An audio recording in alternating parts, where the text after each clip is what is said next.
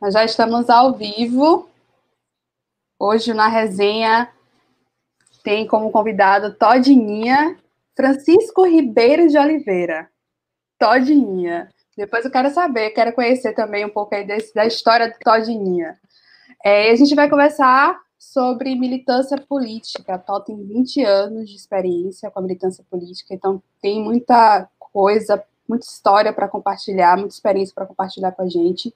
Acho que vai ser uma conversa bastante interessante. Essa conversa é ao vivo, mas é um ao vivo que a gente está também gravando, então quem não pegar do início vai poder acompanhar aqui no canal com o vídeo, ou então é, através do podcast, que em breve eu vou disponibilizar o áudio da nossa conversa. Já quero dar um alô aqui para Totó. Primeiro, obrigada, bem-vindo. E eu vou apresentar rapidinho Tó, mas eu também gosto que eles, que o convidado também compartilhe um pouco mais. Tó, ele é administrador de empresa, especialista em gestão pública, servidor público estadual na Assembleia Legislativa da Bahia, é vereador por dois mandatos e é gerente de saque e coordenador e tutor da Unopar. Então, Tó, boa noite, obrigada. Mais alguma coisa que você quer, queira acrescentar? Boa noite, Jennifer. Primeiro, eu queria agradecer o convite né, e a importância de estar debatendo assuntos como esse, né? 20 anos de militância política, é, a gente vai tratar de tanta coisa aqui. Queria desejar uma noite de paz, uma noite de alegria para todas as pessoas que nos ouvem. Vai dizer que é isso mesmo aí que você trouxe. Eu só fui também presidente da Associação de Moradores do Mangalô, né? É, quando a gente teve um grupo de jovens aqui no Mangalô, que era um grupo de jovem muito bom, do qual Jennifer fazia parte desse grupo. É, não que eu seja tão velho, não, né? Mas mas tinha Jennifer, tinha Luana, Vinícius, Lorena, Neilane, Cida, né? Uma galera boa mesmo que a gente conseguiu fazer assim um trabalho bem legal. Né? Então, também, associado a isso, eu fui presidente da Associação de Moradores do Mangalô e também fui funcionário do Supermercado Central, aqui no município de Alagoinhas. Gente, boa lembrança, viu? Grupo de jovens. A gente até hoje tem histórias muito boas para contar. E Tó faz parte assim de episódios muito engraçados. A gente teve a história de uma quadrilha, lembra, Tó? São João, São João daqui do Mangalô, as festas. Então era bem bacana mesmo. É... Gutenberg está pedindo o link rapidinho aqui. Sim, Tó, é... essa conversa é uma conversa que ela tem um tom autobiográfico, então a gente conhece um pouco mais sobre você, sobre sua história de vida, sempre atrelado, atrelado a algum tema que é marcante. No seu caso, o tema marcante é a militância política. Então a gente já começa, como diz a história, do começo, né? Falando um pouco do início da sua relação com a militância política. Pronto, Jennifer, é... a política ela sempre teve presente na minha vida, né? Nós sempre fomos é, não aquele militante de, de carregar bandeira, de fazer campanha, mas sempre dos bons debates, das boas discussões. E nós sempre tivemos um caráter um pouco progressista. Nós sempre fomos de esquerda. Eu digo nós, porque minha mãe também ela tinha essa característica, né? É, minha. Mas a militância mesmo, ela se deu a partir de, de 98. Foi 1998, eu comecei na Associação de Moradores do Mangalô, e a gente já travava alguns debates né, com alguns prefeitos, alguns vereadores. E a primeira vez que eu saí candidato a vereador foi em 2000. Então, isso tem 20 anos. Não é? É, e se deu muito mais por conta, por dois motivos. O primeiro, eu achava que a gente tinha condição de transformar o mundo. É aquele sonho da juventude. E o segundo, porque minha mãe tinha adoecido, ela tinha tido AVC, e como eu trabalhava em Salvador, na Assembleia Legislativa do Estado, é, eu queria vir para Alagoinhas. Como o governo do estado né, não era ligado ao nosso grupo de esquerda à época e não tinha uma Assembleia Legislativa em Alagoinhas, não tinha como ser transferido. A única forma de vir para Alagoinhas, que eu tinha vontade de ficar mais tempo com minha mãe, era tentando ser vereador. Aí eu fui candidato em 2000, mas não tive êxito. Fiquei na suplência em 2000 e ali a gente começou né, uma luta cada vez mais forte junto com a Associação de Moradores e esses grupos, né, do qual você fazia parte também dos grupos de jovens, grupo de senhoras, grupo de capoeira. E aí, quando chegou 2004, eu fui mais uma vez candidato e aí a gente alcançou o êxito eleitoral. Né? Foram 1.227 votos pelo Partido dos Trabalhadores e eu consegui ser vereador pelo primeiro mandato. Ali começou verdadeiramente política, né? Porque foi um mandato em que é, um, de pr primeiro mandato a gente tinha uma dificuldade muito grande, não conhecia muito bem a Câmara de Vereadores, é? A comunidade não compreendia muito bem o que era ter um vereador de esquerda e aí a gente teve algumas dificuldades nesse sentido, né?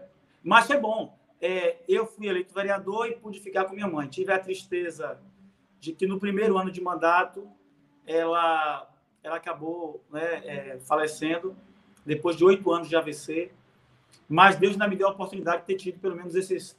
É, foram oito meses né, que eu consegui me desvincular de Salvador e vim verdadeiramente para Lagoinhas, porque eu só vinha para Lagoinhas no, nos finais de semana.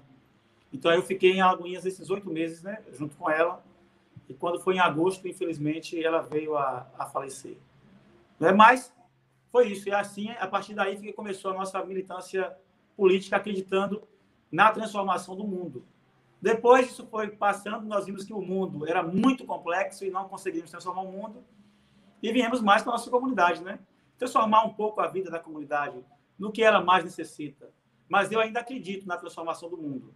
Né? Só que eu acho que a gente precisa é, plantar sementes, né? porque essa nova juventude, as novas pessoas, através da educação política, através de uma visão inovadora, que a gente vai conseguir transformar é, o mundo, transformando primeiro as pessoas e primeiro no local onde a gente, onde a gente mora, onde a gente vive.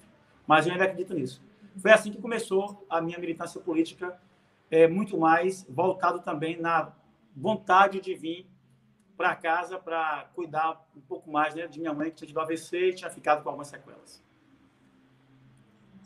Aproveitando que você tocou na questão da sua mãe, que é uma figura importante na sua vida, óbvio, mas eu queria que você falasse do Todinha, né, que vinha justamente da sua mãe, como foi que começou isso, e também em seguida que você já comentasse a questão de como foi importante para você ter é, referência política do que é política, do que é cidadania em casa, porque nos leva para uma questão que acho de grande importância hoje, que é uma questão de educação política, que pode partir em casa, né, como também pode partir da escola, né, da comunidade, mas que eu ainda acho que falta muito essa educação política da, do jovem, desde cedo entender a importância do voto, conhecer como é que funciona a política, as instituições políticas e tudo mais. É, veja, o Ninha, ele se deu por conta de uma pessoa que você conhece aqui também, Mirinho. Né? Mirinho, que é marido de Adaildes. Mirinho tem um filho, que o nome dele também é Thor, e morava no Silva Jardim. Então, para tentar distinguir um Thor do outro, aí a gente colocou o nome Thor de Ninha, porque também no Silva Jardim, que é aqui próximo, tinha Thor de Mirinho. Né? E aí ficou Thor de Ninha e foi bom porque a, a intenção era única de distinguir, mas na campanha as pessoas acabaram votando muito mais em Ninha, pela referência né, que, ela, que ela tinha, e um outro grupo também votava em mim. Então, eu tive muito voto das pessoas mais idosas que a conheciam e voto também da juventude, né, que também me conhecia. Então, para a campanha foi muito forte. Isso foi bom.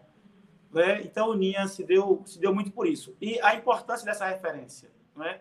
Ninha, ela sempre é, nos educou de uma forma que a gente tivesse respeito pelo outro. Então, muitas vezes, quando passava uma pessoa que tinha alguma deficiência mental é, na rua, em que as pessoas, às vezes, é, criticavam, ou brincavam, ou abusavam, ela não permitia que a gente fizesse isso. Né? Então, assim, isso foi muito forte, isso marcou muito a nossa história. Só nesse sentido. Mas, e ela fazia questão em ajudar todas essas pessoas. Então, se preocupava se já tinha tomado um café da manhã, se não mesmo com as dificuldades que a gente tinha, não é? mas dava sempre para repartir um pouquinho, para dividir um pouco, para para poder oferecer um pouco, né, o carinho que a gente tinha que é mais importante para todos, para aqueles que mais precisavam. Então a gente cresceu muito com isso e, e, e essa relação de muita dificuldade na nossa comunidade me incomodava muito.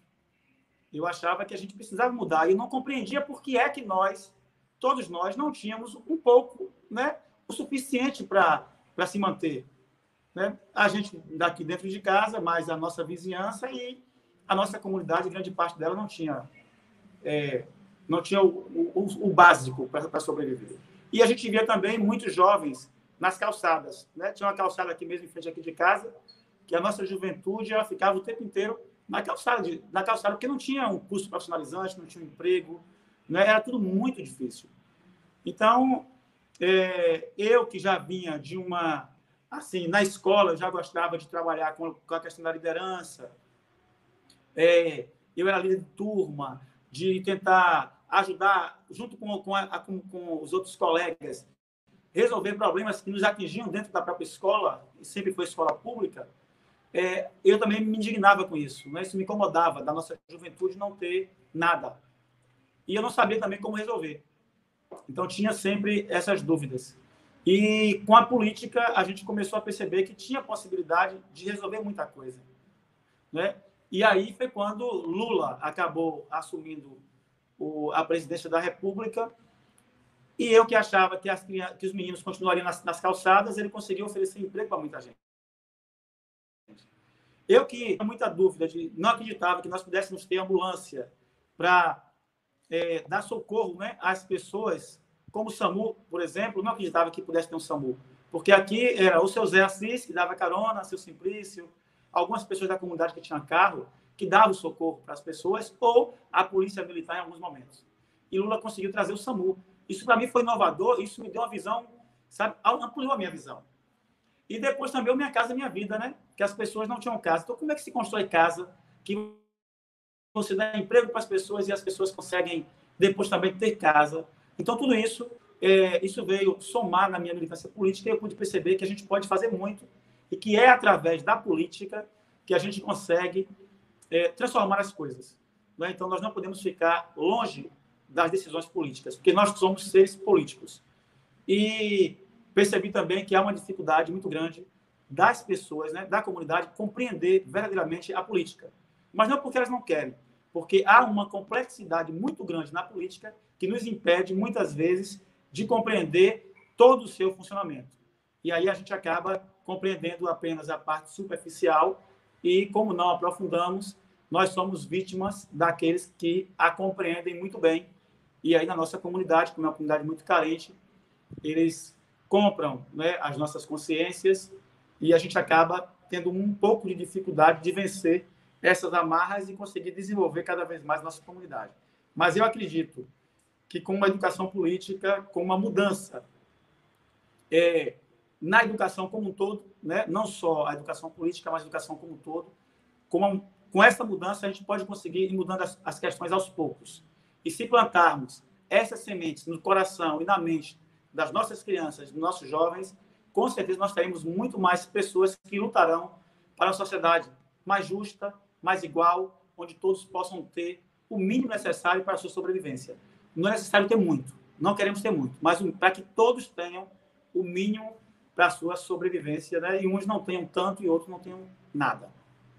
Então é foi mais ou menos assim que Ninha influenciou e que a educação dentro de casa, educação política dentro de casa pode ajudar muito a essa transformação que a gente pensa e que a gente acredita.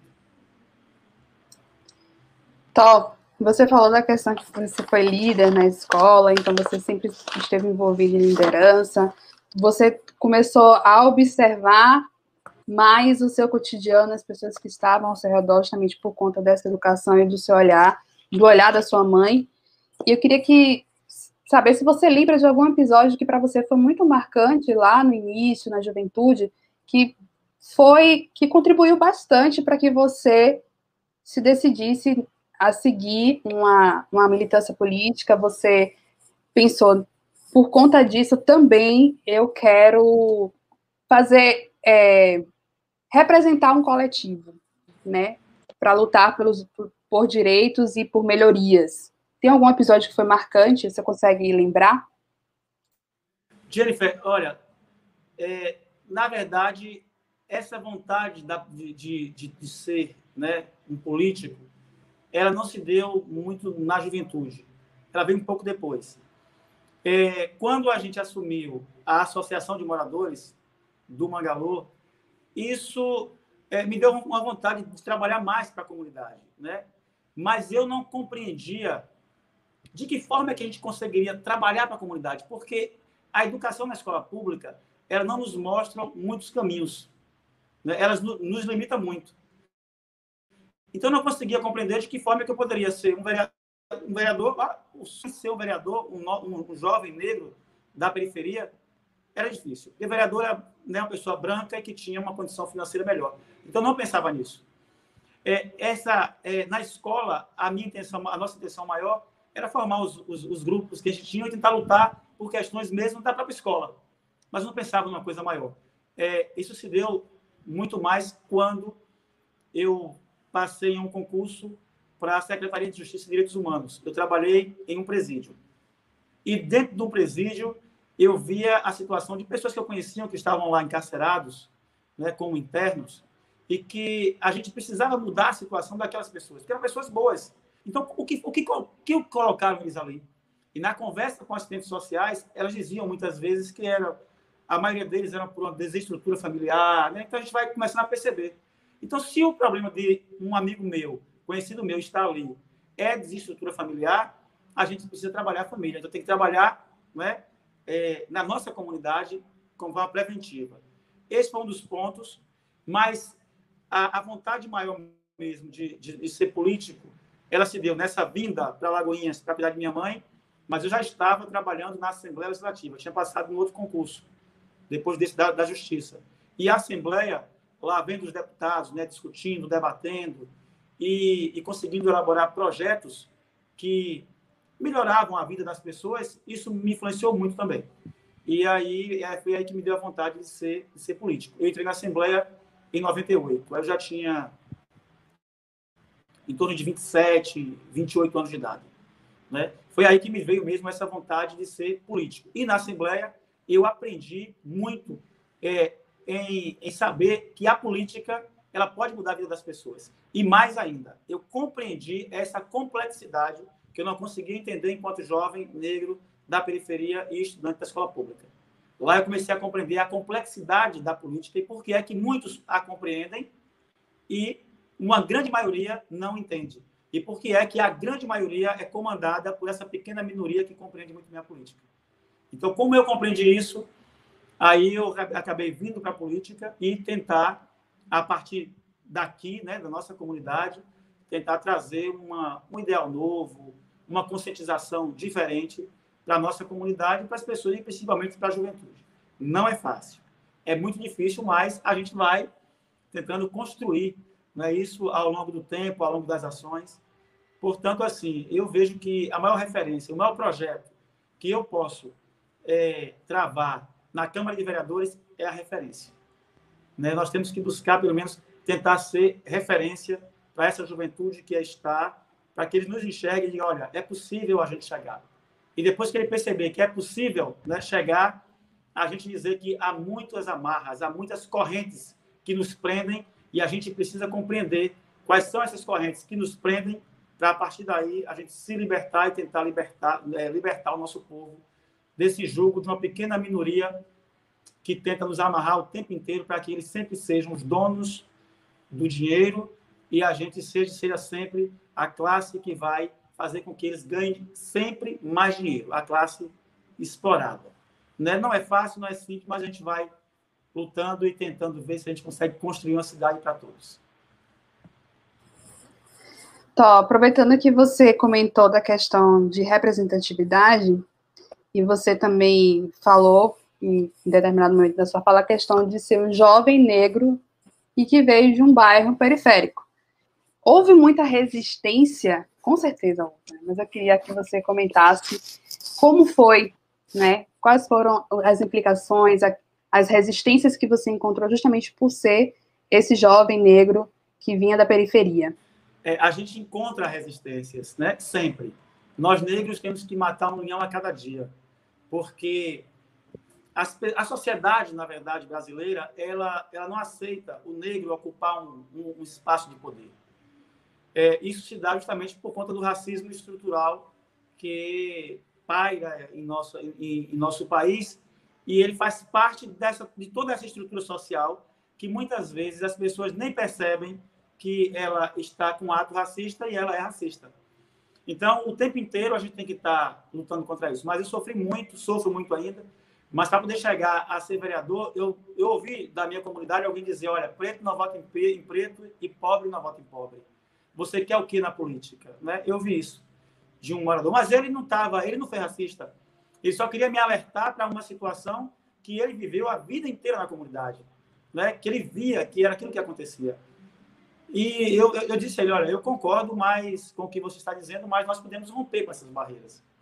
Não é? E quando foi 2004, que nós vencemos as eleições, quando eu desci o Magalô, que tive na casa dele, ele me parabenizou e disse assim, rapaz, você venceu uma grande barreira. Foi Birro, nosso amigo Birro. Né? Birro tinha um carinho muito grande por mim, ele acreditava muito, mas ele dizia que o fato de ser preto da periferia talvez não conseguisse chegar né, por conta dessas amarras mesmo que ele, que ele dizia. É, a própria comunidade, muitas vezes, não nos encara né, como uma liderança forte pelo fato da cor da pele. É, a sociedade é, do, do mercado, do dinheiro, ela não, não nos aceita, né? é da periferia, ela só aceita se você se embranquecer, se embranquecer, é, se você quiser mostrar que tem dinheiro, se você quiser mostrar que você não mora mais no Mangalô, né, num bairro carente, você é periférico, você agora vai para o centro e você usufrui das coisas do centro junto com eles. Aí eles te aceitam quando você muda isso. Mas quando você continua com a, essência que você, que, você, que você é e você quer é, tentar pelo menos mudar um pouco né, a realidade da sua comunidade, você quer vencer um pouco esse racismo estrutural, institucional, que existe através da educação política, através de uma conscientização, através da referência, através dos debates, dos discursos, eles não aceitam. Então você vai ter sempre resistência, porque a luta é para que eles possam se manter sempre onde eles estão e nós negros e pobres, que somos maioria, nos que a gente possa também se manter sempre onde nós estamos, né? A gente não pode ascender, não pode crescer. E se crescer, não pode servir de referência. Mas a gente segue lutando com essa consciência de que vamos ter dificuldades sim, vamos ter que matar um leão a cada dia, não é? Mas nós vamos resistindo e tentando convencer a nossa garotada, a nossa juventude de que é possível, que vale a pena lutar e que a gente precisa vencer essas barreiras. Antes de passar aqui para o próximo tópico da conversa, eu queria dar boa noite a todo mundo que está aqui nos acompanhando ao vivo. Muito obrigada. E Queria dizer também que vocês podem enviar perguntas pelo chat para fazer a top. A gente tá, tem uma pergunta aqui, eu não já vi uma pergunta passando, mas estou de olho aqui, está no radar. Logo mais eu compartilho para que ele possa responder. Então, você falou é, muito de, da consciência política né, que você foi construindo dentro de casa, na escola, na associação. É, como é que você. Como, pra, como você acredita que um cidadão comum pode fazer política no dia a dia. Nessa política num, num conceito mais aberto, não uma política partidária, mas um conceito mais aberto de política. É, todo cidadão pode fazer política e deve e faz política todo, todo dia, não é? Agora, é, de que forma é que a gente pode construir uma política que traga bons resultados para a gente, né? Para todos nós e para a nossa comunidade, para as nossas comunidades mais carentes. A política ela pode ser a política educacional é o pai do aluno que exige que o aluno vá para a escola todos os dias. Mas que não só o aluno vá para a escola todos os dias, né, que ele acompanha. Se a, a, a aula está sendo dada. E aí depois entra um papel nosso, né, como educador. A aula que está sendo dada é uma aula de qualidade, é uma aula que tem um conteúdo antirracista, é uma aula emancipadora. Aí a gente precisa fazer isso. Dessa forma, a gente faz política todos os dias. Aquela pessoa que vai para o posto de saúde e que lá não encontra o medicamento, né? Se ela não encontra o medicamento, não é só porque. Por que, que não tem o medicamento? Então, que ela se questione. E aí, nós que somos da classe política temos que dar resposta. Não tem o medicamento porque a prefeitura não fez o trabalho a tempo, não agiu de tal forma, aplicou o recurso de forma irregular, mas o medicamento tem que ter. Porque quando falta o medicamento no posto de saúde, é uma atitude também do racismo estrutural. Por que é que não falta medicamento em, na, nas clínicas particulares? E por que, é que falta no poder público? Por que, é que falta nas comunidades mais carentes? Né? Porque para o mais pobre, tanto faz como tanto fez. Se tiver, teve. Se não tiver, não teve. Porque nós, mais pobres, não conseguimos também fazer o papel da cobrança, não é? da exigência de que, quatro, no caso de Alagoinhas, 417 milhões de reais por ano, 99 milhões de reais, que é o que se gasta com a saúde, e como é que não que falta medicamento no posto de saúde do Mangalu? Como é que não tem médico no posto de saúde do Mangalu? Ou, ou de qualquer lugar da periferia, né? Então, é dessa forma que cada pessoa ela pode iniciar o processo de fazer a sua política, discutindo, questionando aquilo que está errado. Não precisa brigar. O que a gente precisa é só denunciar, é só comentar, é falar, é debater, é discutir e procurar saber, questionar, né? Por que é que não tem? Né? Então, assim, é dessa forma que a gente faz política. A política cultural também é importante, ou seja, é, você pode fazer a política cultural, a política educacional, a política de prevenção à violência, a política do lazer, né, dentro da própria comunidade. A riqueza de todas as comunidades, ela pode construir uma coisa muito legal. Agora depende de como a gente trabalhe isso, né? Depende de como a comunidade trabalhe isso. Então é importante que ela trabalhe de forma sintonizada e antenada com os resultados que a gente precisa ter. Agora para isso é necessário perceber que o mercado é diferente do Estado. É, é, é necessário saber que o mercado quer o lucro e quer tudo para ele. E o Estado precisa trabalhar muito mais para a nossa sociedade. Então, nós precisamos fortalecer o Estado e fazer com que o mercado não se sobreponha sobre ele. Mas isso é um debate muito complexo. A comunidade talvez não compreenda. Então, o que, é que a gente fala para uma comunidade periférica? O que a gente precisa é fortalecer as nossas relações na nossa comunidade. As os mercadinhos precisam ser fortalecidos. Então, nós precisamos comprar no mercadinho da localidade. Né? A gente precisa garantir que as nossas crianças tenham lazer, tenham uma praça de qualidade. A gente precisa garantir que a educação de qualidade esteja na nossa comunidade. E, a partir daí, né, de uma saúde, educação, violência, é, combate à violência dentro da comunidade, talvez é, a gente consiga ter essa consciência. Se a comunidade começa a se desenvolver dentro desse tripé que eu tô, que tô, tô falando aqui, né? Se ela consegue se desenvolver, a comunidade começa a acreditar. A partir do momento que ela começa a acreditar, ela começa a participar. Se ela começa a acreditar e a participar, muitas coisas que você fala, ela compreende. E se o que você fala chega ao coração, né, chega à, à mente, entra pelo ouvido e consegue chegar ao coração, aí você consegue fazer um processo de mudança, que é lento, mas que aos poucos, não é? Nós vamos conseguir mudar a nossa sociedade. Então, a gente precisa fazer política em todos os lugares que a gente esteja. Não a política partidária, mas a política do bem comum e de que todos nós estejamos, sejamos sempre incluídos nesse processo e nesse sistema de produção que o mercado exclui a maioria das pessoas. Muito bom. Então, você falou também da questão de denunciar, e eu só lembrei hoje, né, que a gente vive um momento é, no mundo inteiro em que a internet e as redes sociais são duas ferramentas muito fortes, né? E a gente vive um... Hoje, fazer política, seja lá qual tipo de política for, envolve estar presente nesses ambientes. A gente hoje está aqui conversando através de uma live, tem pessoas que nos acompanham através do YouTube, e aí tem muitas problemáticas, como, por exemplo, as fake news, né, as notícias falsas, que parece que brotam como, não sei nem dizer como que, porque é um negócio até que às vezes a gente não consegue acreditar. As notícias são criadas justamente com um motivo sensacionalista para enganar, né, falando de briar e tudo mais. Então, você tem uma longa experiência na militância política e com certeza passou por, por essas transformações, né? Fazer política com o rádio na época, né? É, fazer política dando santinhos em porta em porta. Hoje, com a pandemia, está tudo moderado, tudo controlado.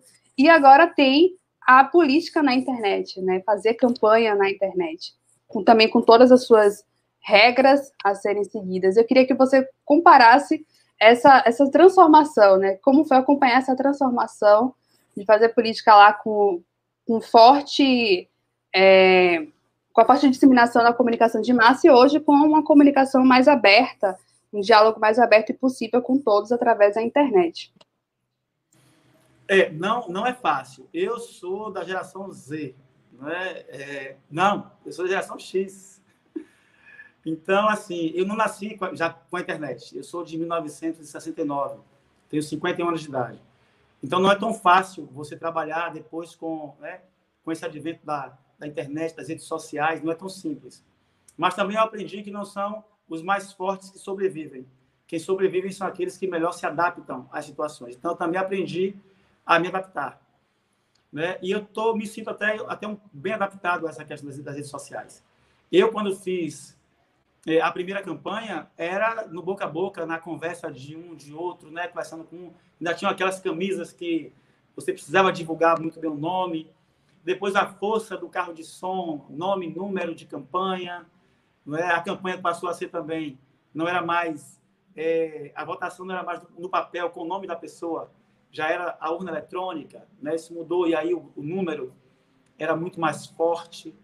E aí, de repente, você vem com o Orkut, você vem com. Né? Aí vai mudando as redes sociais, a velocidade, que ela vem com muita, com muita força, e se você não se adapta, você fica para trás. Mas, assim, é, o mundo virtual ele é muito parecido também com o mundo físico. Né? É, e o que é que acontece? No mundo virtual, no mundo físico, você tinha também as fofocas. Né? Uma pessoa, estou é, falando durante a campanha eleitoral, alguém mentia com seu nome e isso tinha uma velocidade muito forte que virava verdade, muitas vezes. E se você não tivesse uma força para poder tentar desmistificar, dizer que aquilo era mentira, aquilo virava verdade. E na campanha eleitoral você se queimava. Isso aconteceu muito comigo em 2008. E eu tive uma dificuldade muito grande e acabei perdendo a eleição por conta das mentiras que foram colocadas né, para grande parte dos meus eleitores. Né, tanto 2008 quanto 2012. É, também tinha um outro, um outro fator, é, no mundo físico também, quando alguém queria criticar o outro, não sei se você lembra, gente, talvez não, você é um, bem mais nova, mas colocava o nome no muro. E aí escrevia no muro lá e esculhambava a pessoa, e quando alguém passava que via o nome no muro, não é? esculhambava. Hoje são as fake news né? as pessoas que querem mentir, que querem, às vezes, esculhambar o outro, mesmo sendo mentira, né? eles utilizam as redes sociais e escrevem mentiras. É muito ruim isso, porque a gente precisa caminhar com a verdade e a gente não sabe qual é o resultado que essa mentira vai ter na vida da pessoa. Não é? Então, o respeito tem que ser uma palavra que tem que pairar né, na, no cotidiano e no comportamento das pessoas. E as fake news, elas são frutos daqueles que não têm compromisso com a verdade, daqueles que não têm compromisso com o outro, não têm compromisso com o respeito. E a gente precisa vencer as fake news. É crime fazer fake news e, e caso qualquer pessoa queira é, publicar uma matéria, queira compartilhar algum tipo de matéria, é importante que ela tenha a certeza de que aquela matéria é verdadeira, de que aquela matéria tem procedência, não é? Então, a gente vive, vive é, nesse mundo. Eu sou vítima também de, de algumas fake news, né? mas a gente vai logo em cima também tentando reverter essas situações. Então, temos que estar muito atento, porque a velocidade da rede social é muito forte e, às vezes, em fração de segundos, você está com o seu nome né, na, na mídia toda né, e você não tem como é, é, é mudar essa situação. Então, você tem que ser muito rápido para tentar ter o mínimo de prejuízo possível quando as mentiras sobre você são colocadas nas redes sociais. Mas nós temos que ter um trabalho muito forte né, de fortalecer a, a nossa imagem para que quando as pessoas percebam que disseram algo sobre você, ela mesma disse, olha, isso aqui deve ter um fundo de mentira. E aí procurar ver se aquilo tem veracidade ou não antes de fazer qualquer compartilhamento. Mas a dificuldade nessa questão das fake news é grande. Agora, o que, é que facilitou? A comunicação é muito rápida. Não é? Hoje, a gente consegue falar com, com os nossos 5 mil amigos nós temos no Facebook. Com um clique, você consegue mandar, mandar uma informação para 5 mil amigos. Não é? Você consegue manter contato com pessoas que, às vezes, estão tão distantes que você não conseguia ver. Então, a rede social ela veio facilitar muito a nossa vida.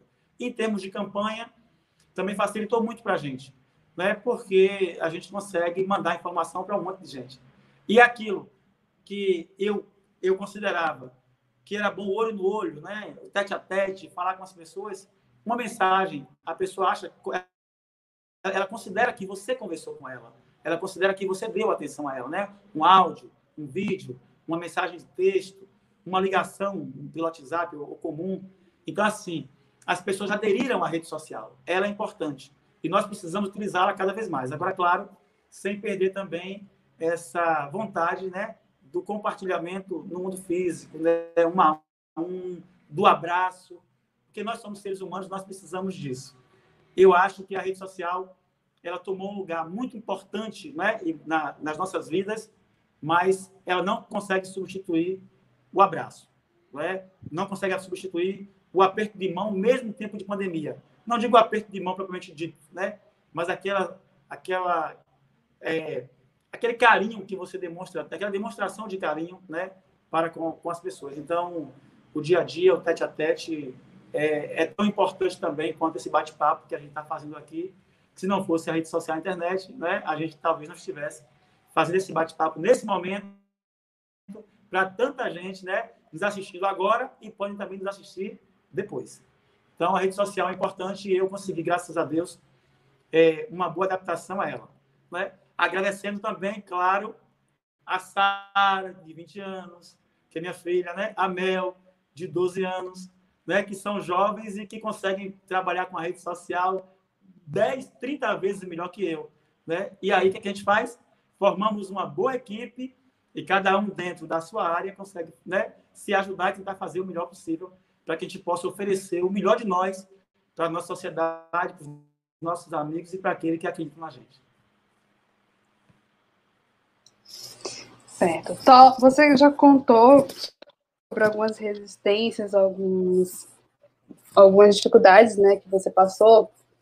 E eu queria que você comentasse um pouco mais, né, das implicações que você encontrou, que você encontra na sua trajetória, é, em ser as, é, as, as implicações que existem, né, em ser uma, uma, uma voz ativa para uma comunidade, ainda mais uma comunidade periférica, você representa muito o Mangalô, mas quais são as implicações, as dificuldades que você encontra em ser essa representação em prol da sociedade de Alagoinhas, em prol de uma comunidade periférica? É, todos nós encontramos resistência. Né? Eu, eu encontrei muita resistência porque é, eu sou muito dedicado àquilo que eu faço. Né? Se eu tomei para fazer, eu quero fazer bem feito, quero fazer com muita dedicação. E eu sou um político por paixão. Eu gosto da política de verdade. É, e isso, muitas vezes, incomoda muita gente. Na comunidade onde você mora, algumas pessoas não te aceitam, não aceitam o seu crescimento, não é? é porque elas acaba é uma coisa natural. Algumas pessoas, mas outras pessoas acreditam. Então, é, esse é um implicador. Na comunidade onde você mora, muitas vezes, por ser uma comunidade carente, é, a elite vem e tenta ali descaracterizar, para que você não cresça. Porque ela não quer que você cresça. Porque cada vez que cresce, ela acha que você tira um espaço que seria dela. Que, e não, que não é. É uma mentira isso, não é? Então a gente tem essas dificuldades. O fato também de você é, ser negro faz parte do racismo estrutural. Então, os espaços de poder não pertencem ao negro. Isso está no imaginário e na, consci na consciência das pessoas, por conta do racismo estrutural. Essa também é uma dificuldade muito grande que a gente tem para tentar avançar. E é, é, as rádios também muitas vezes ela não lhe dá o espaço que você que, que você precisa para você discutir o que você o que você quer, porque todo mundo tenta barrar você, barrar o seu desenvolvimento para que você não sirva de referência e ocupe os espaços do outro. É a disputa que é feita, né? E eu não conseguia compreender essa disputa. Mas essa disputa, Jennifer, ela é clara, sabe? E a gente só tem assim duas formas de tentar combater. É, não tem como combater a disputa. Não dá para querer que o outro seja bonzinho da noite para o dia ou ele aceite da noite para o dia. Você vai ter que, que lutar para você ser aceito. E tem duas formas de você ser aceito por essa galera. A primeira é se você tiver um poder econômico e, a, e, e, a visão, o pensamento parecido com o dela. Aí o dinheiro também iguala as pessoas, não é? Fora isso, o que iguala você às outras pessoas e, e faz você ter o respeito delas é o conhecimento. É o que você está fazendo, né? É o que você fez. A gente luta para poder fazer uma faculdade, tentar ter conhecimento, porque aí ninguém tira. E você, com conhecimento, você consegue debater com essa categoria. E você consegue é, convencer, muitas vezes, as pessoas, não pelo, pelo tom de voz, né? mas pela verdade que sai de sua boca, muitas vezes, mesmo falando muito baixinho, as pessoas vão te ouvir porque elas acreditam em você. Então, aí, por todos esses motivos, né, que a gente traz aqui, e mais que é, a gente pode vencê-los. E aí vem uma, uma outra questão importante. Eu trouxe alguns recursos para a comunidade do Mangalô, principalmente, mas o prefeito não fez. E por que o prefeito não fez quando ele era obrigado a fazer? Porque a emenda do vereador é uma emenda impositiva, ou seja, o prefeito é obrigado a realizar aquela obra que, que o vereador solicitou é, de emenda impositiva. O que ele não fez? Ele não fez porque eu sou de oposição ao prefeito. E não fez porque eu poderia crescer dentro da minha comunidade. E aí ele não faz para que eu não cresça. Entendeu? Então, assim, é essa disputa que é colocada o tempo inteiro, mas ela é legítima. Eu só não concordo com ela, mas ela é legítima. Não é? O que a gente precisa é convencer mais pessoas, falar dessa legitimidade dessa disputa e a gente conseguir montar um exército para poder competir, combater não é essa essa disputa desleal que é feita com um doutor com um menino negrinho da nossa comunidade do, do Mangalô. Então a gente precisa caminhar nessa linha, sabe? De levantar a autoestima da nossa galera pobre, negra, e dizer, olha, através do conhecimento, a gente vai conseguir melhorar a nossa condição de vida. Mas não só com o mercado, não estou falando só de um emprego melhor. A gente pode até ter um emprego melhor, mas o emprego melhor é para a gente voltar e construir a sociedade que a gente quer, mais igual, mais inclusiva, sabe? Uma sociedade educadora. A gente precisa fazer isso. Né? É o que você está fazendo. Né? É o que eu estou fazendo. A gente precisa trabalhar nessa linha. Então é isso. Então as dificuldades são grandes e vão ser sempre, mas cada vez que a gente conseguir ampliar esse exército, com essa conscientização, tenho certeza que a gente vai reduzir essas dificuldades. Você já meio que respondeu a pergunta de Joelson. E ele também fez uma pergunta aqui em cima. Gente, podem enviar perguntas, tá? Para Tó. Deixa eu só buscar aqui. Então, eu queria que, enquanto eu é, acho a outra pergunta de Joelson aqui, eu queria que você comentasse um pouco dos projetos, dos seus projetos. E, inclusive, algum que você tenha, no final do dia, né, colocado a cabeça no travesseiro e ter, ter dito assim, algo tipo, nem acredito que eu consegui né, fazer esse projeto acontecer, porque às vezes acontece, rola, né, esses momentos de, nossa, não acredito, aliviado. Então, conta aí pra gente um pouquinho. É, olha, o nosso, nosso mandato é um mandato de muitos projetos. É, nós conseguimos fazer um projeto do, que é, obriga a prefeitura a fazer o teste do olhinho em recém-nascidos na maternidade. É, a, a, as crianças na maternidade só faziam o teste da orelhinha, mas não fazia, tinha, era obrigado a ir para uma clínica particular, pagar 180, 200 reais para fazer o teste do olhinho. Então, nós tornamos obrigatório fazer o teste do olhinho nas maternidades. Isso evita cegueira no futuro, outro tipo de doença oftalmológica quando a pessoa já é adulto, se identificada enquanto criança. Esse foi um projeto muito importante.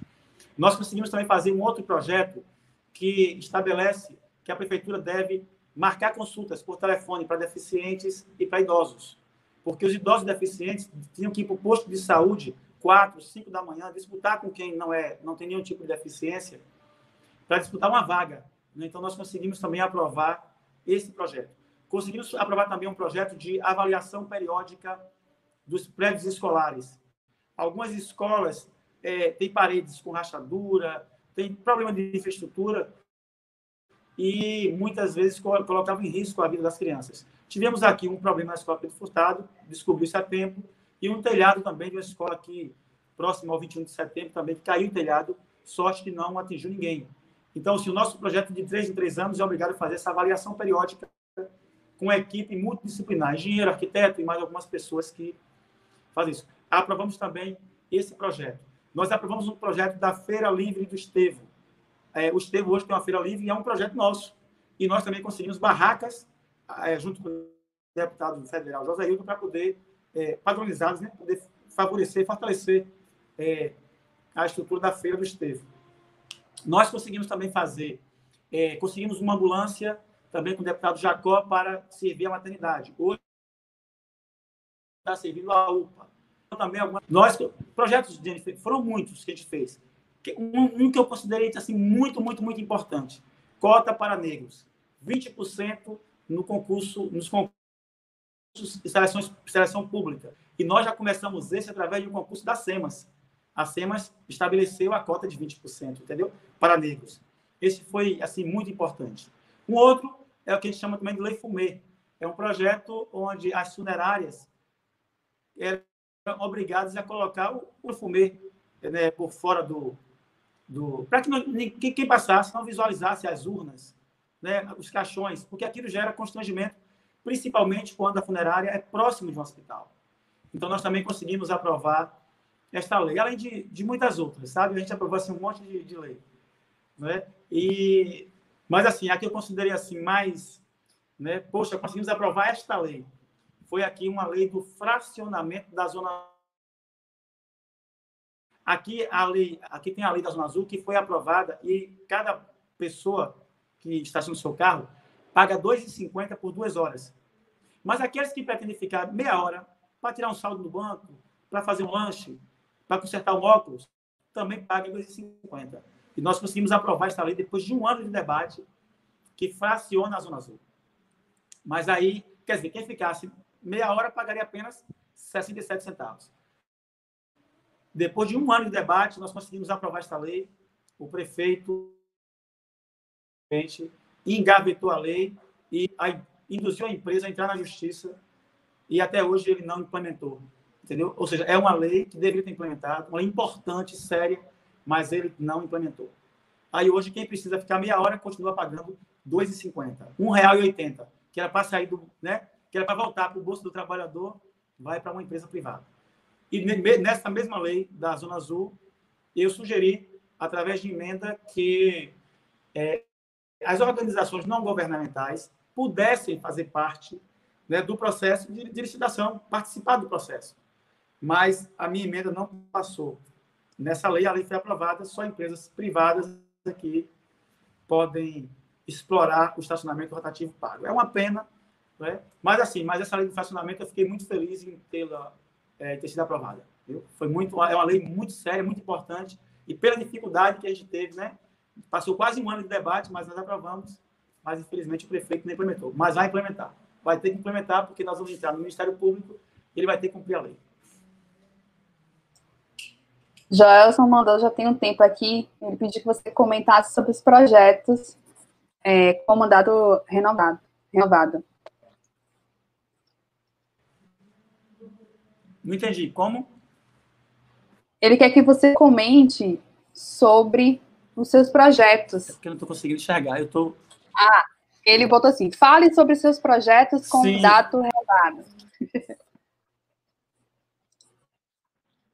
É, bom, a, além do, desses projetos, né, que a gente conseguiu articular, a gente também conseguiu colocar muitas emendas, né, para a comunidade. Por exemplo, Ponte do Mangalô, é, as crianças ali dividem a Ponte do Mangalô com os carros, com ônibus, caminhão, e o risco é muito grande, porque elas passam para a escola e voltam para a escola. E aí eu coloquei recursos para fazer a passarela, a passarela né? É, mas o prefeito não fez. Mas eu coloquei, coloquei recursos por dois mandatos. A gente conseguiu também fazer a, a rua Padre Araguaia. Estava sem pavimentação ao longo de muitos anos, né? E aí conseguimos 800 mil reais junto à Caixa Econômica Federal. E aí pavimentamos a, a rua Padre Araguaia. Está em fase de término, mas já conseguiu fazer boa parte. Pavimentamos também a, a, a, a, rua, a rua principal do Alto Sagrado Coração de Jesus. A gente conseguiu também. Conseguimos a quadra poliesportiva daqui do Magalô. Foi um, sabe? um ganho assim muito grande. Né? Além desses projetos, uma outra coisa também que a gente é, que a gente fez assim de muita importância foi discutir o cooperativismo, né? Mas principalmente o cooperativismo rural daqueles que é, produzem a, a alimentação necessária para a venda sobre isso e vimos que as cooperativas precisam melhorar muito, porque elas não incluem todos os trabalhadores, todos os agricultores. Né? Foi um trabalho muito bom que a gente fez nesse sentido. Em relação também à agricultura familiar, uma outra coisa importante que a gente conseguiu fazer foi capacitar diversas associações para participar de editais do governo do Estado. E das que nós conseguimos capacitar, três delas que tiveram êxito, né, é, passaram na primeira e segunda etapa, e uma associação que teve a nossa, o nosso auxílio conseguiu vencer o edital. E hoje ela produz é, um projeto, né, ela, ela realiza um projeto de que vai poder gastar até 50 mil reais para isso. Então, assim, foi um trabalho muito forte né, que a gente fez, tanto na comunidade daqui do Mangalô, quanto na zona rural, e quanto o projeto para a cidade como, como um todo. Joelson é nosso amigo aqui gordo, né, mora aqui em cima, no, em frente ali, dona lá, no Mangalô ali. Né, eu quero mandar um abraço para você, meu amigo, que está sempre presente, discutindo as questões importantes da nossa comunidade. Então, é isso aí. Espero ter conseguido responder a contento. Qualquer coisa, Joelson, pode falar aí no chat. É, temos outra pergunta aqui. É, aqui no Mangalô temos muitos candidatos a vereador. Não seria mais correta a união dessas pessoas para potencializar um único representante?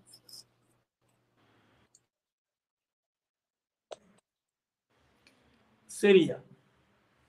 É, seria o ideal. Aqui hoje, Jennifer, nós temos. A pergunta foi de quem? Zuleide. É isso? Zuleide. É, Zuleide. Zuleide. Um abraço, Zuleide. Reizinha. Né? Um abraço. Seria o correto. Hoje nós temos aqui em torno de 20 candidaturas. 20 né? candidaturas. Se a gente conseguisse, tivesse a conscientização e conseguisse unir todas essas candidaturas em torno de uma só, a gente fortaleceria muito a nossa comunidade.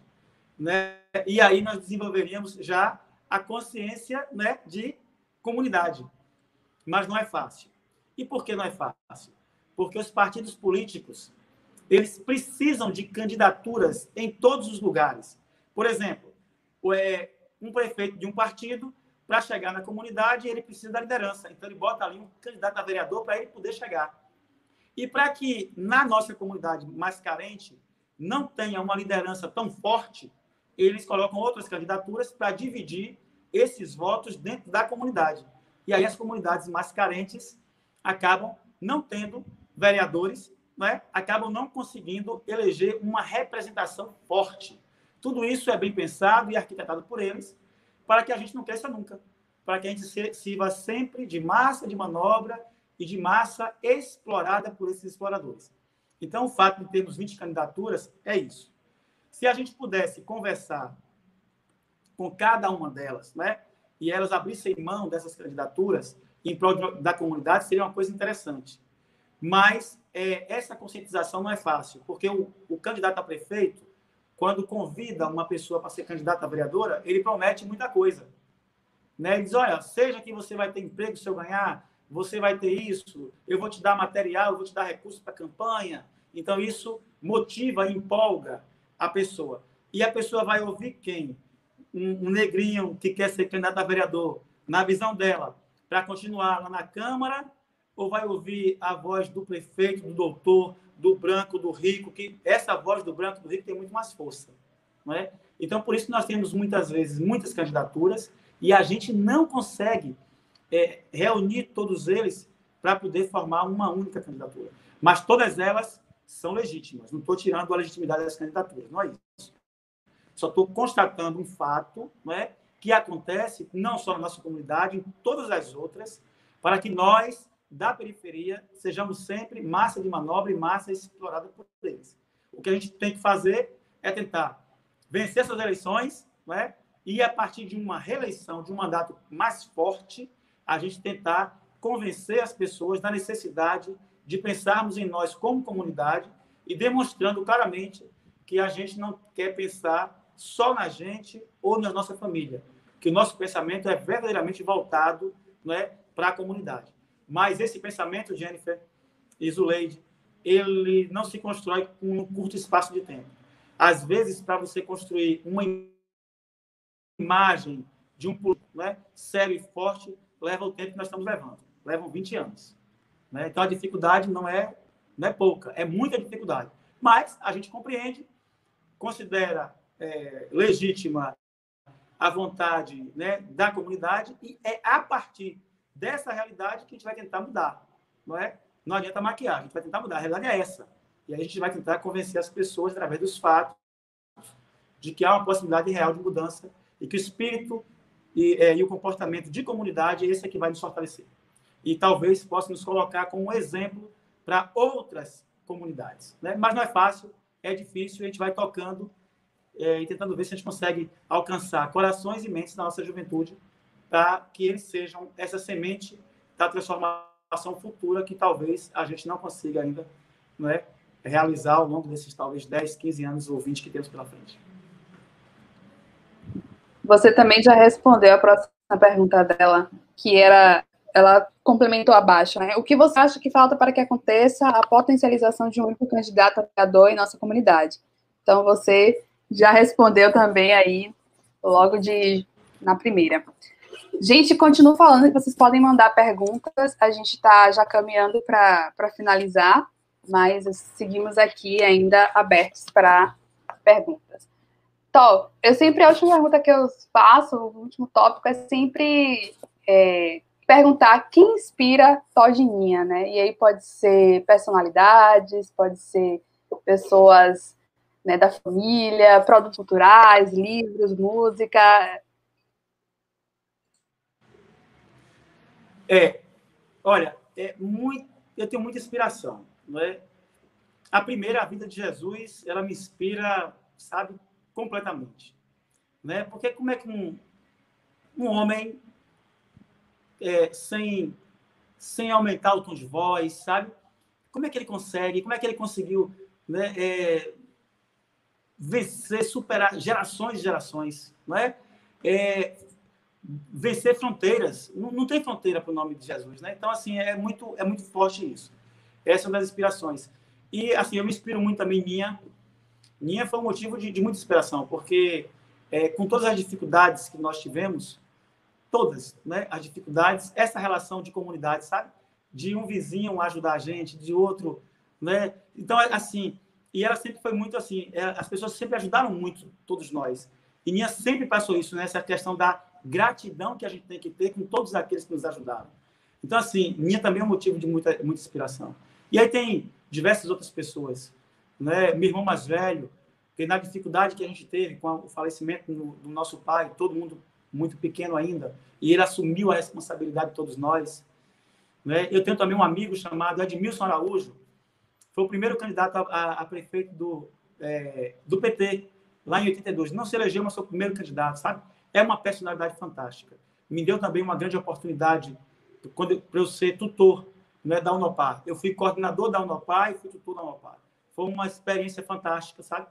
E ele, assim, ele cuida de mim também, sabe? Como se eu fosse o filho político dele, né? E vai me orientando o tempo inteiro. Então, também é uma referência. Roque Lázaro.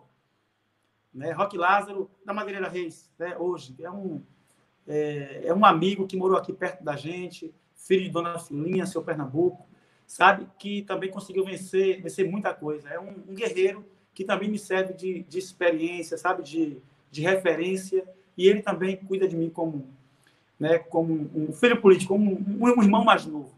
Então, assim, nós temos, assim, muitas referências, sabe? Agora, deixa eu te dizer Gandhi, Gandhi também é minha referência. Não é pela forma cortês, tranquila, mas como ele conseguiu conduzir. Nelson Mandela é outra referência. E é, uma outra referência assim que a gente tem aqui, Silvio Almeida. Talvez não o Silvio Almeida em si, mas o seu livro Racismo Estrutural, sabe? Né? Escrito por Silvio Almeida, ele conseguiu assim mudar muita coisa no, na minha vida. Então me inspirou muito o Silvio Almeida.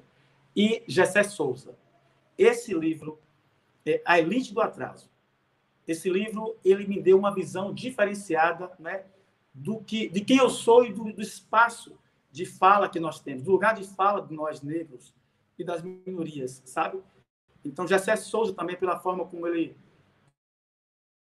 escreve e como bem é, teve assim, uma influência muito grande, sabe? Ele também me inspirou muito, né? Além de tantas outras pessoas que me inspiram, né? Você, por exemplo, Jennifer, é, é, é, me inspira, é, é, inspiradora, né? Porque, assim, era uma menina que, de repente, não é, faz esse trabalho, vence na vida e a gente se inspira também nisso, sabe? É, é muito legal. Então, assim, são muitas as, as pessoas que nos inspiram, que nos influenciam a cada dia para que a gente possa ir se adaptando a esse, né, a esse novo mundo, tentando é, fazer o melhor né, para as pessoas, porque quando você faz o melhor para o outro, você está também fazendo o melhor para você mesmo, né? Porque você se sente bem com isso. O outro é o nosso reflexo. Então é para o outro que a gente vive, o outro é a nossa é a razão da nossa existência. Então quando você é, percebe isso no outro e você respeita o outro, seja quem for, né, de que conscientização, ideologia ele seja, é, tudo isso nos é inspirador. Ele ainda aproveitou e deixou dicas de duas leituras para a gente, né? Elite do Atraso, de José de Souza, e Racismo Estrutural, de Silvio Almeida, que, por sinal, realmente são dois livros que eu acho que todo mundo deveria ler, né?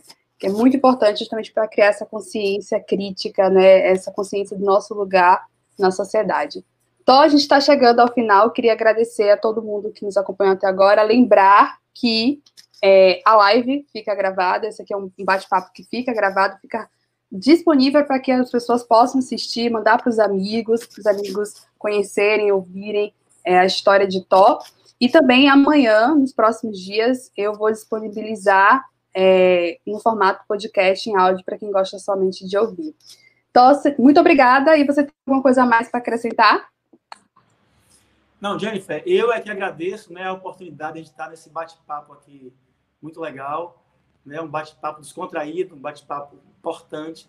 Eu só queria mesmo finalizar né, dizendo que a gente precisa vencer o racismo estrutural. É esse é, é o pior de todos os males, né? porque ele está na estrutura social e a gente não consegue muitas vezes enxergá-lo e é difícil de você combatê-lo. Mas a gente precisa criar a consciência na nossa comunidade né, de que ela precisa de uma saúde e de uma educação que seja antirracista. Os nossos professores, que são bons professores, precisam também ter essa estrutura e esse conteúdo antirracista para passar para as nossas crianças, principalmente das nossas comunidades. Porque muitas vezes, mesmo sendo escola pública, a escola do centro tem um conteúdo diferenciado, uma forma de ensinar diferenciada das escolas da periferia e da zona rural. Então, nós, que somos pagos políticos, nós precisamos tentar garantir que todos esses essas escolas, tanto do centro como do tenham o mesmo tipo de ensino. E não ensino apenas para o mercado, mas ensino que te dê consciência, né? consciência política, consciência de classe. Né? Um médico que na sua formação, ele compreende que as pessoas que ele vai atender na clínica privada né, tem que ser da mesma forma que ele deve atender no posto de saúde público, mesmo que ela seja negra, que seja idosa, né, mas ele tem que dar o mesmo tipo de atendimento. E a gente precisa cobrar esse mesmo atendimento. Então, é, é isso que eu queria né, trazer para a nossa gente. A gente precisa vencer esse racismo. Nós somos 56% da população brasileira, nós somos maioria e no dia que a gente se perceber que nós somos um exército, sem fazer racismo, racismo às avessas, né? mas a gente pode tomar conta desse país e garantir a política pública que nosso povo precisa.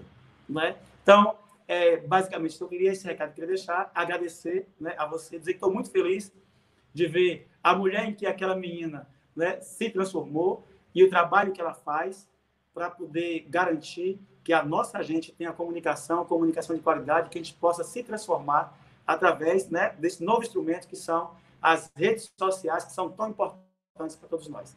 Jennifer, muito obrigado. Uma boa noite para né, você, para todos. Agradecer aqui a Sara, né, que é minha filha, que me ajudou nisso aqui. A, a Mel, equipe é forte. E a Josiane também, que é minha esposa, que também nos auxilia aqui para que a gente possa né, fazer todas essas atividades, já que eu sou da geração X. Não entendo tanto, tanto, tanto de rede social. Precisamos tá desse bom. trabalho aqui. Viu? Obrigada, Tó. Obrigado, Obrigado, Obrigado, obrigado a todos vocês. Outro abraço. Uma boa noite. Boa noite.